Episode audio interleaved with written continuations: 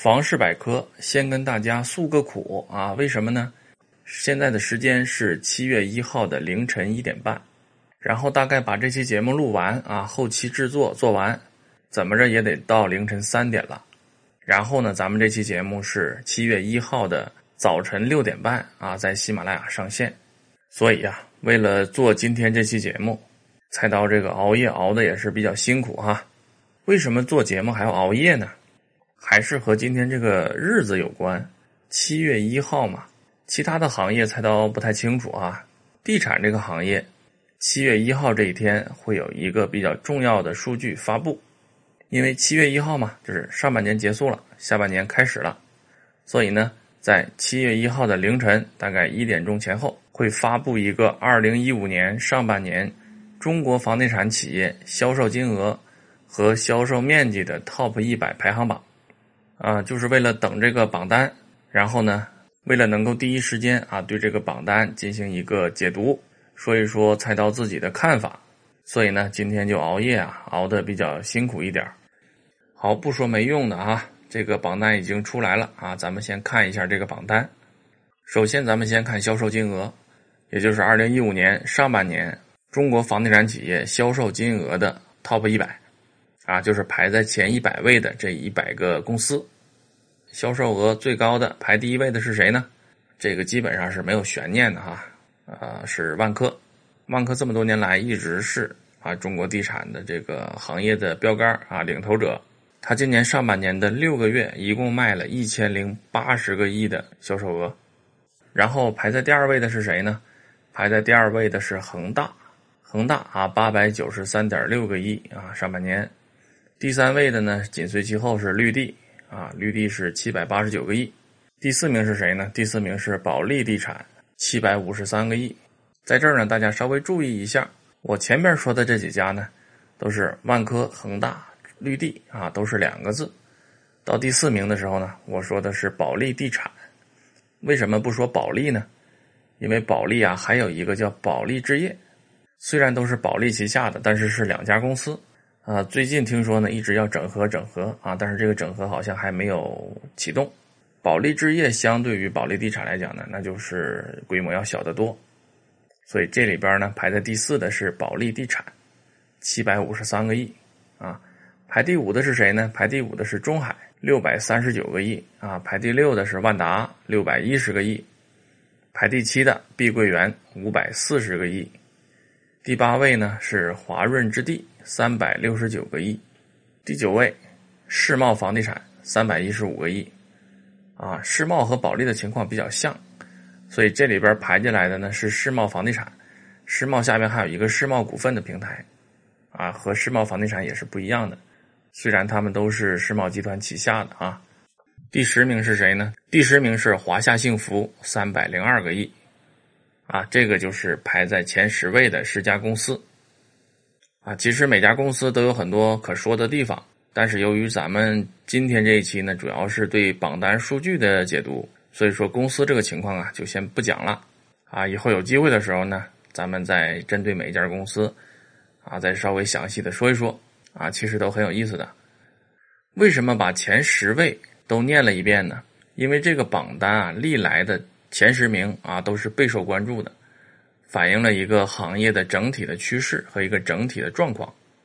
实名之后呢，当然也有很多非常出色、非常优秀的公司，比如说龙湖啊、融创啊、绿城啊、广州的富力啊、香港的九龙仓啊等等。但是，相对于前十家公司来说，后边的那九十家公司呢，相对来讲不是那么的引人注目。啊，由于这个榜单特别的长，有一百家，咱们不可能把每一家的数据全部念一遍，所以说呢。就把前十名啊最重要的十家公司和这十家公司在一五年上半年的销售数据，在节目里边呢大概读一下，让听众朋友们呢心里边有一个数。如果说大家对这个榜单感兴趣啊，可以到网上去找来看一下，数据非常的全，一百家公司都在里边啊。我在这里呢就不一一的来讲了。然后除了前十家之外呢，咱们还要再讲一家公司是什么呀？就是最后一家，因为这个榜单有头有尾嘛。咱们得知道最后一家大概的一个情况，这样有助于对这个榜单有一个整体的把握。啊，今年上半年排在销售额最后一位的，又是一百名的是谁呢？是鲁能置业啊，山东的山东鲁能旗下的啊，鲁能置业也是一家国企了。它今年上半年的销售额是三十八个亿，这意思是什么呢？意思也就是说，排在二零一五年上半年中国销售额最多的前一百家公司里边的最后一名，它的入门的门槛最少要达到三十八个亿，它才能排进来。这是一个很重要的标线啊，因为每一年呢这个数都不同，它反映了一个行业整体的规模和状况。所以说呢，第一百位的这家公司，它的销售金额的这个数值是比较重要的。而今年啊上半年排在第一百位的这个销售额的数值是多少呢？是三十八个亿。这是销售金额方面哈。下面呢我们再来看销售面积，销售面积同样也是排了一百名。今年上半年排在第一位的是谁呢？刚才销售额排第一位的是万科嘛？销售面积第一位的就不是万科了，是谁呀？是恒大。恒大今年上半年六个月一共销售了多少面积呢？一共销售了一千两百二十万平，这个数值也是比较惊人的哈。呃，蔡道记得自己刚入行的时候啊，去的第一家公司，大概做了二十年，当时啊，然后累计的销售面积才不过一千二三百万平。当时觉得就是天文数字了，而且当时这个数在全国的地产行业里边也是能排得上去的。可是我们看现在呢，恒大半年时间啊，销售面积就能达到一千两百万平，所以说呀，可见在过去的十几年的时间里，中国房地产行业这个发展的速度是非常快的，而且整个行业发生了巨大的变化。今天的地产行业和以前已经不能同日而语了，而未来也许变化会更大。那么一五年上半年销售面积排在第二的是谁呢？哎，第二的就是万科了，它上半年一共销售了九百万平的面积，嗯，所以很有意思啊。销售额最多的是万科，一千零八十亿元，销售额第二名的呢是恒大，八百九十三亿元。而在销售面积方面呢，他们两个正好调过来，哎，恒大排第一，万科排第二。而且这种情况啊，不是今年一年出现的情况，在过去几年啊，一直是这个情况。从这里边我们能看出什么呢？很简单嘛，那就是恒大的房子比万科的便宜嘛，对吧？恒大的销售面积又多，但是销售额反而还少；万科的销售额很高，然后销售面积呢反而比恒大低，说明什么？说明平均到每一个平方米，恒大的销售额是比万科要低的，而且还低不少。咱们可以简单算一下，就按今年上半年这个榜单提供的数额来说。恒大每平米的价格呢，大概在七千三百多块钱，而万科每平方米的价格呢，就将近一万两千块钱，就是一万一千九百多，马上就到一万二了。所以啊，这样一个简单的数据，其实里边是能看出很多东西的。就说这个每平方米的售价吧，恒大比万科将近低了五千块钱一平米。就冲这个数，两家公司的盈利能力其实就已经一目了然了。为什么？因为土地价格都差不多嘛，是有好地块有坏地块但是万科和恒大都是全国性企业呀，它全国的这个土地综合在一起来讲，一平均，其实整体的土地价格不会差特别多，最起码不会差到一平米五千块钱。而建设成本、人工成本、建设材料这些费用大家都是一样的，而最终售价方面呢，万科比恒大要高很多，那说明什么？说明万科比恒大赚钱嘛，对不对？因为现在股票很热嘛。如果他们两家公司在同一个市场上上市的话，当然我们知道现在不是哈，万科在 A 股，恒大呢主要是在香港的 H 股。如果他们两家公司是在同一个市场上市的话，就冲盈利能力这一条，我估计大家选万科的可能性肯定要比选恒大的可能性要大。但是作为房子的消费者来讲呢，其实房子本身没有什么太大的区别。如果是同样的地段基本上恒大比万科要便宜四千到五千块钱一平米，那这个性价比来讲，购房者肯定就选恒大不选万科了嘛。所以呀，这个也就是咱们要对这个榜单进行解读的原因之一。也就是说，虽然数据很简单，但是通过简单的数据啊，其实是会看出很多东西的，而且这些东西细琢磨琢磨也非常的有意思。好，说多了，咱们还是回来看这个榜单哈。上半年销售面积第一的是恒大，第二的是万科。那么 top 一百啊，最后的一名一百名，它半年时间卖了多少呢？卖了三十点七万平啊。这家公司叫做方圆地产，相信听过的朋友不是特别多了啊。这个都不重要啊，重要的是这个数据，就是说今年上半年要进入 Top 一百这个榜单的门槛是多少？是三十点七，就最少最少，你半年要卖三十点七万平的房子才可能进入这个榜单。这是这两个榜单的总体的情况。那么通过这个榜单，我们大概能看出什么东西呢？菜刀觉得呀，大概有这么几个方面。第一呢，那就是最近这些年以来，进入这个榜单的房地产公司，不论是销售金额还是销售面积，这个门槛啊是逐年在提高的，而且提高的速度还比较快。为什么这么说呢？咱们不妨先看一下二零一四年的榜单。二零一四年排第一名的是谁呀？还是万科。一四年上半年卖了多少钱呢？卖了一千零一十八亿。而今年他卖了多少啊？今年他卖了一千零八十个亿，对吧？增加了六十多个亿。而一四年上半年销售面积排第一的是谁呢？还是恒大。恒大一四年上半年卖了多少平方米的房子呢？卖了九百九十七万平方米。而今年这个榜单，我们看它卖了多少啊？卖了一万两千二百平方米啊，这个涨幅是非常大的。而我们看从入门的门槛来看呢，也是有所提高的啊。由于一四年只排了前五十名的公司哈，所以我们就看第五十名。第五十名呢，一六年是路劲基建，它一四年前六个月卖了六十三点二个亿的销售额。而今年排在第五十名的是谁呢？还是路劲基建。它的销售额已经达到了七十六个亿。一四年前六个月销售面积排在第五十名的是谁呢？还是路劲基建啊？它卖了五十七点三万平的面积。而今年排在第五十名的销售面积的公司是哪一个呢？叫做文一地产，可能大家也听的不是很多。这家公司今年上半年卖了六十六点四万平，排在第五十位。去年是五十七点三嘛，今年是六十六点四，哎，也是有所提高的。这是通过榜单我们能看到的第一个现象是什么？就是销售金额和销售面积的门槛在不断的提高。那么通过榜单我们能看到的第二个情况是什么呢？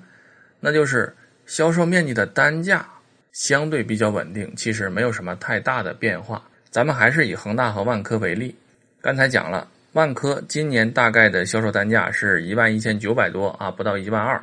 恒大今年的单价呢是七千三百多块钱啊，是这个样子。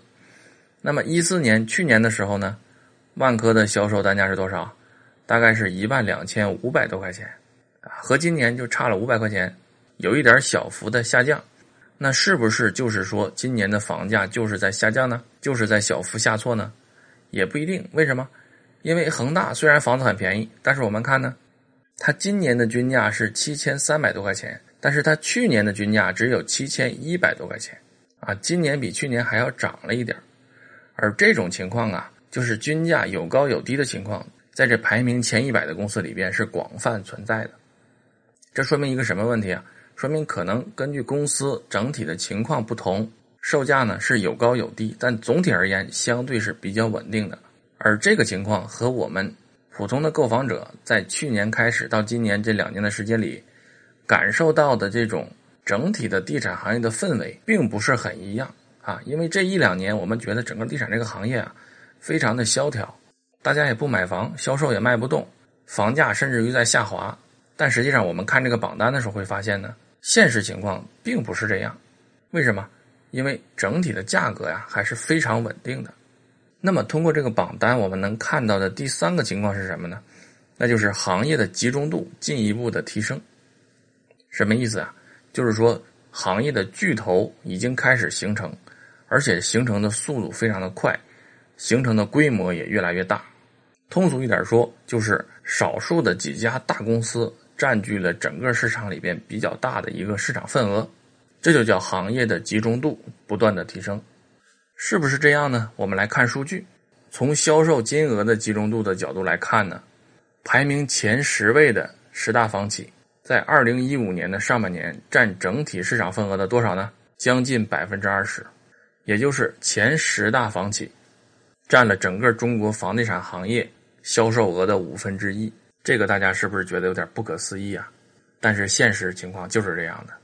十家规模非常大的房企已经占了这个市场份额的五分之一了，这还只是十家哟。那么排名前二十的呢，占整个市场的四分之一；排名前五十的呢，排名前五十的这五十大房企能够占整个市场份额的百分之三十五。而这个榜单整个列出来的排名前一百位的房企，占全部市场份额将近百分之四十五，也就是一百家房地产企业几乎占了全国整个房地产销售的一半。这说明房地产的集中度已经非常的高了。那么我们再看销售面积方面，销售面积方面的集中度呢，相对于销售金额来讲就没有那么高。比如前十大房企，它上半年的销售面积占全国总销售面积的多少呢？百分之十四。前一百大房企占全国销售面积的比例是多少呢？是百分之二十七。所以相对于销售金额来讲，销售面积的集中度相对的还是比较低的。但是这个份额也不小了哈。你想，一百家公司已经占了整个市场销售面积的百分之二十七啊，将近百分之三十啊。而全国有多少家房地产企业啊？据推算有将近三万家企业。这么来看的话呢，虽然说相对于销售金额、销售面积的集中度呢，不太不是那么高的，但实际来讲，这种集中化的程度也已经非常惊人了。好，以上呢就是根据这个榜单啊，猜到看出的三点情况。第一个啊是销售金额、销售面积这个门槛不断的在提高。第二个呢是整体的房价水平非常的稳定啊，并没有出现很大的下滑和波动。至于崩盘的迹象，基本上就是没看出来。第三个呢就是整体行业的行业集中度已经非常的高，前一百家大房企可以说已经掌控了中国整个房地产行业的一个决定性的市场份额。那么这些得出来的结论说明了什么？蔡道认为呢，大概说明了以下几点：第一，就是目前的房地产行业已经适应了市场的变化，迅速的调整了自己的打法，保证了自己的业绩。我们都知道，这一两年呢，整体的销售情况并不是特别的好，但是呢，面对这样的市场，具备一定的市场掌控能力的房地产企业呢，他们对自己的这种调整啊，非常的迅速，迅速的适应了市场的变化，然后积极的去库存。导致他们的业绩呢，其实并没有出现特别大的下滑，甚至于还有所增长。第二个，通过这个榜单说明什么呢？说明整体的市场啊已经有了回暖的迹象。去年的下半年呢，整个市场确实是不好，大家是非常的恐慌，不论是地产企业还是购房者，其实都是一种恐慌的状态，大家一下都懵了。但是经过调整呢，经过整体经济啊不断的自我的调节。包括呢，管理部门、决策部门的一些刺激、一些政策上的调整。今年呢，应该说这个市场已经走出了去年那种迷茫啊、恐慌的状态，而且从数据的情况看，最坏的时候应该是已经过去了。尤其是今年的第二季度，我们在这个榜单里边会看出来非常明显，反弹非常的猛烈。前十大房企二季度整体销售的金额环比增长了多少？大家猜一猜。前十大房企环比金额增长了百分之八十二，前五十大房企的环比金额也增长了百分之八十点六，这个是非常大的一个涨幅，将近翻倍啊！当然，这个得益于二季度很多政策的刺激哈，包括这个货币政策不断的加码、不断的降息啊、降准呐，包括调整营业税呀等等吧，这些手段，二季度出现了强烈的反弹，所以呢，可以说市场已经出现了回暖的迹象。这就是通过这个榜单啊，我们分析的情况之后啊，说明的一些东西。第一个，企业进行了调整，适应了市场，业绩呢表现的比较好。第二个呢，就是市场有了回暖的变化。那么通过这些，我们预测一下，或者说推断一下未来的趋势会什么样呢？大概有如下几点：第一个，二季度出现了强烈的反弹，那么我们还要观察一下三季度的数据情况。如果三季度持续的还是这种反弹的势头的话，那么基本上可以确认，确认什么？确认市场已经回暖企稳。而现在看有没有这种可能呢？蔡刀认为可能性是非常大的。去年六月份呢，蔡刀就写过一篇文章啊，专门说过这个问题。当时蔡刀的观点就是这样的，就是因为当时是一四年嘛，当时预测的是一五年的情况，蔡导认为呢，一五年的二季度整体的市场情况会有一个比较大的变化啊，应该会企稳。而现在呢，终于到了揭开谜底的时候。事实证明，当时蔡导的预测还是比较正确的。那就是从数据上看，一五年的二季度啊，整体的反弹确实是非常大。而按照这个趋势来看呢，我们首先要观察三季度会不会也有这样的持续性的反弹的苗头。如果有，可以确认市场应该是已经企稳了。而在菜刀看来呢，三季度啊数据比较好看的概率也是比较大的。第二个趋势是什么呢？第二个趋势就是在下半年，应该是各大房企加大跑量力度的这样一个时期。也就是说，下半年销售的力度会非常的大。总体来讲，还是去库存，房价变化的可能性不是很大。或者从某种程度上来说呢，只要消费者有耐心啊，细心的去发掘。应该在房价方面会有一定的惊喜，也就是说，在下半年，如果大家用心的去寻找的话，应该会找到性价比比较高的房子，啊，这是第二点趋势。第三点趋势是什么？第三点趋势就是巨头垄断的形式啊越来越严重，这种趋势已经形成了啊，中小企业几乎是没有机会了。但是呢，可能会有一个特例，是什么？那就是地区性的龙头公司，也许还是可以的。什么意思呢？就是说，在全国范围内，这些大公司也许是占绝对优势的。比如说万科，市场份额非常大；恒大市场份额也非常大，但它是全国范围内的。落实到某一个城市，也许它就不是排名第一的企业了。而在不同的城市呢，基本上房地产这个行业里面都会有一家本土的企业在当地做得非常的好。而这样的企业呢，在这个市场里边其实还是有机会的，如果它能做好的话。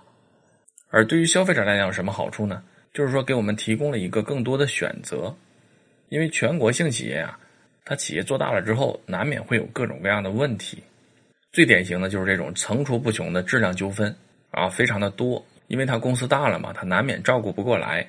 而对于这些区域性的龙头企业啊，也就是这个城市本土的这些开发商，如果他能够进入前一百的这个榜单的话，那么对于我们来讲呢？其实也是可以考虑的一个购房的选择，但是这样的公司基本上呢能守住自己的大本营就不错了。想象全国再来扩张，这个时机恐怕已经错过去了。未来呢还是巨头的天下，然后在巨头们的缝隙里，这些区域性的龙头公司可以发挥自己的自身优势啊，在夹缝中寻求自己的价值定位也是可以的。而这种趋势呢，会长期延续下去，应该会维持比较长的一段时间，从而形成中国房地产市场的一个特殊的二元结构。这就是通过这个榜单啊，菜刀看出来的关于中国房地产市场未来的三个比较有特点的趋势。好，以上呢就是菜刀关于这个二零一五年上半年中国房地产企业销售金额和销售面积 TOP 一百这个榜单的解读。主要说了三个方面，一个是通过这个榜单我们看到的几点情况啊，一二三，然后呢这些情况说明了那么什么问题啊，大概有两点，然后呢再通过这个榜单我们大概能够看到的行业整体未来发展的趋势。所以今天呢基本上就是这些内容。好，本期节目呢就到这里，说的比较乱哈，因为数据的整理和分析呢，呃一直都不是菜刀的长项，不过这个数据又非常的重要。所以说呢，今天就跟大家大概的唠叨唠叨，希望能够增加大家对这个行业的一点了解吧。如果大家对这个榜单感兴趣啊，可以上网找来看一下，也许您能看到更多不一样的东西。好，本期节目就到这里，结尾呢还是希望大家能够给节目点赞，希望大家点赞点赞点赞，感谢感谢感谢啊！然后呢，我们明天再见。